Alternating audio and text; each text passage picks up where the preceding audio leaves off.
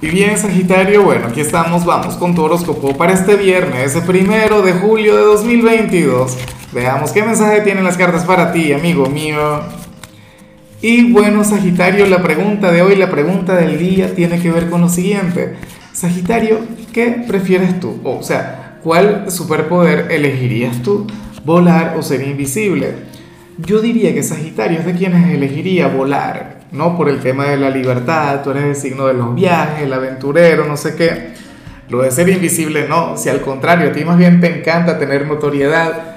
Bueno, eh, mira lo que se plantea aquí a nivel general, no es la mejor energía del mundo, pero eh, yo le tengo un poquito de fe a esto que te voy a comentar. Claro, lo malo es que es viernes, estamos en pleno fin de semana y es raro verte así un fin de semana. Sagitario, hoy tú sales como nuestro signo melancólico del día. Hay que decirlo, o sea, yo no te puedo mostrar esta carta y decirte otra cosa, ¿cierto?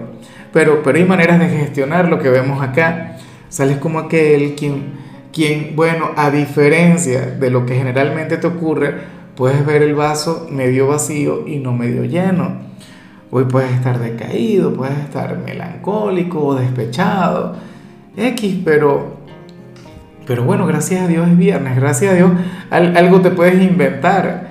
Qué sé yo, si por ejemplo esto tiene que ver con el amor, te vas de copas con los amigos y tal, y bueno, comienzas a desahogarte hablando mal de, de aquel personaje X, pero, pero sé que afortunadamente tú eres de quienes al mal tiempo le ponen buena cara. ¿Ves? Eh, recuerda que la vida es un biorritmo y, por supuesto recuerda que esto es temporal. Recuerda que al final todo pasa y bueno, o sea, chévere. A mí me ha ocurrido, inclusive grabando acá, inclusive tú me has visto a mí en alguna oportunidad de caído, esto y lo otro.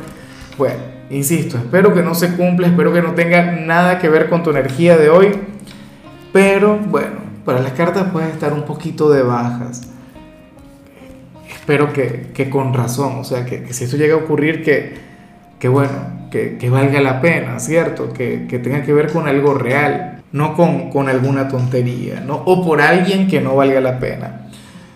En fin, ya que no me quiero molestar, porque generalmente cuando la gente está despechada es por alguien que no vale la pena, por alguien quien, bueno, pero así es la vida, ¿cierto? Así es el amor, por ejemplo, en muchos casos.